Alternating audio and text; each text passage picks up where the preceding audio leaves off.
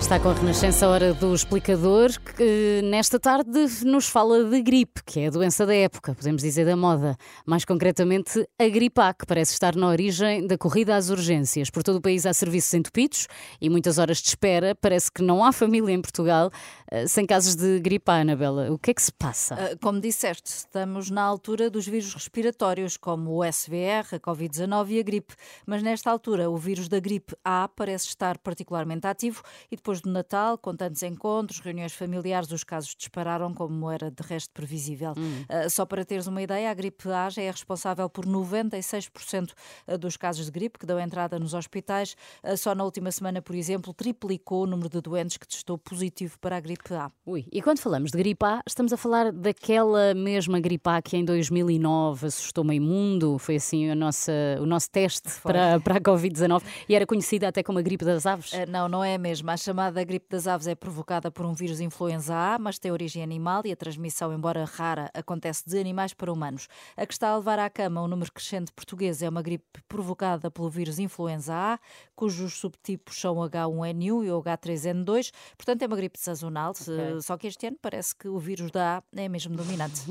ok, é apenas gripe sazonal, é isso? Sim, é, é, e como gripe sazonal pode ser prevenida com a vacina que está a ser ministrada nas farmácias e nos centros de saúde. Aliás, eh, só é possível fazer a distinção entre gripe A e gripe B através de exames laboratoriais, nomeadamente através do irritante teste da Zaragatoa, lembras-te? Sim, o velho teste eh, agora. Quase todos fizemos, não é, Sim. é? Durante a pandemia de Covid-19.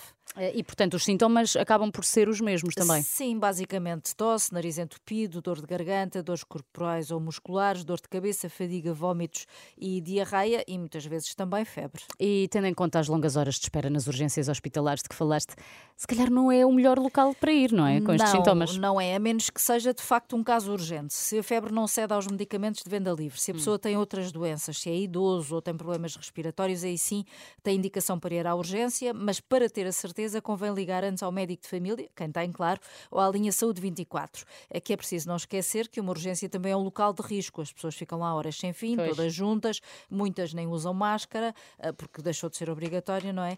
Eh, e já agora, para quem tem sintomas, é importante não esquecer que deve evitar a todo custo os contactos e, de preferência, usar máscara, porque a gripe A transmite-se hum, através da tosse, dos hum. espirros e pode revelar-se particularmente grave a, hum, a contagiar pessoas imunodeprimidas.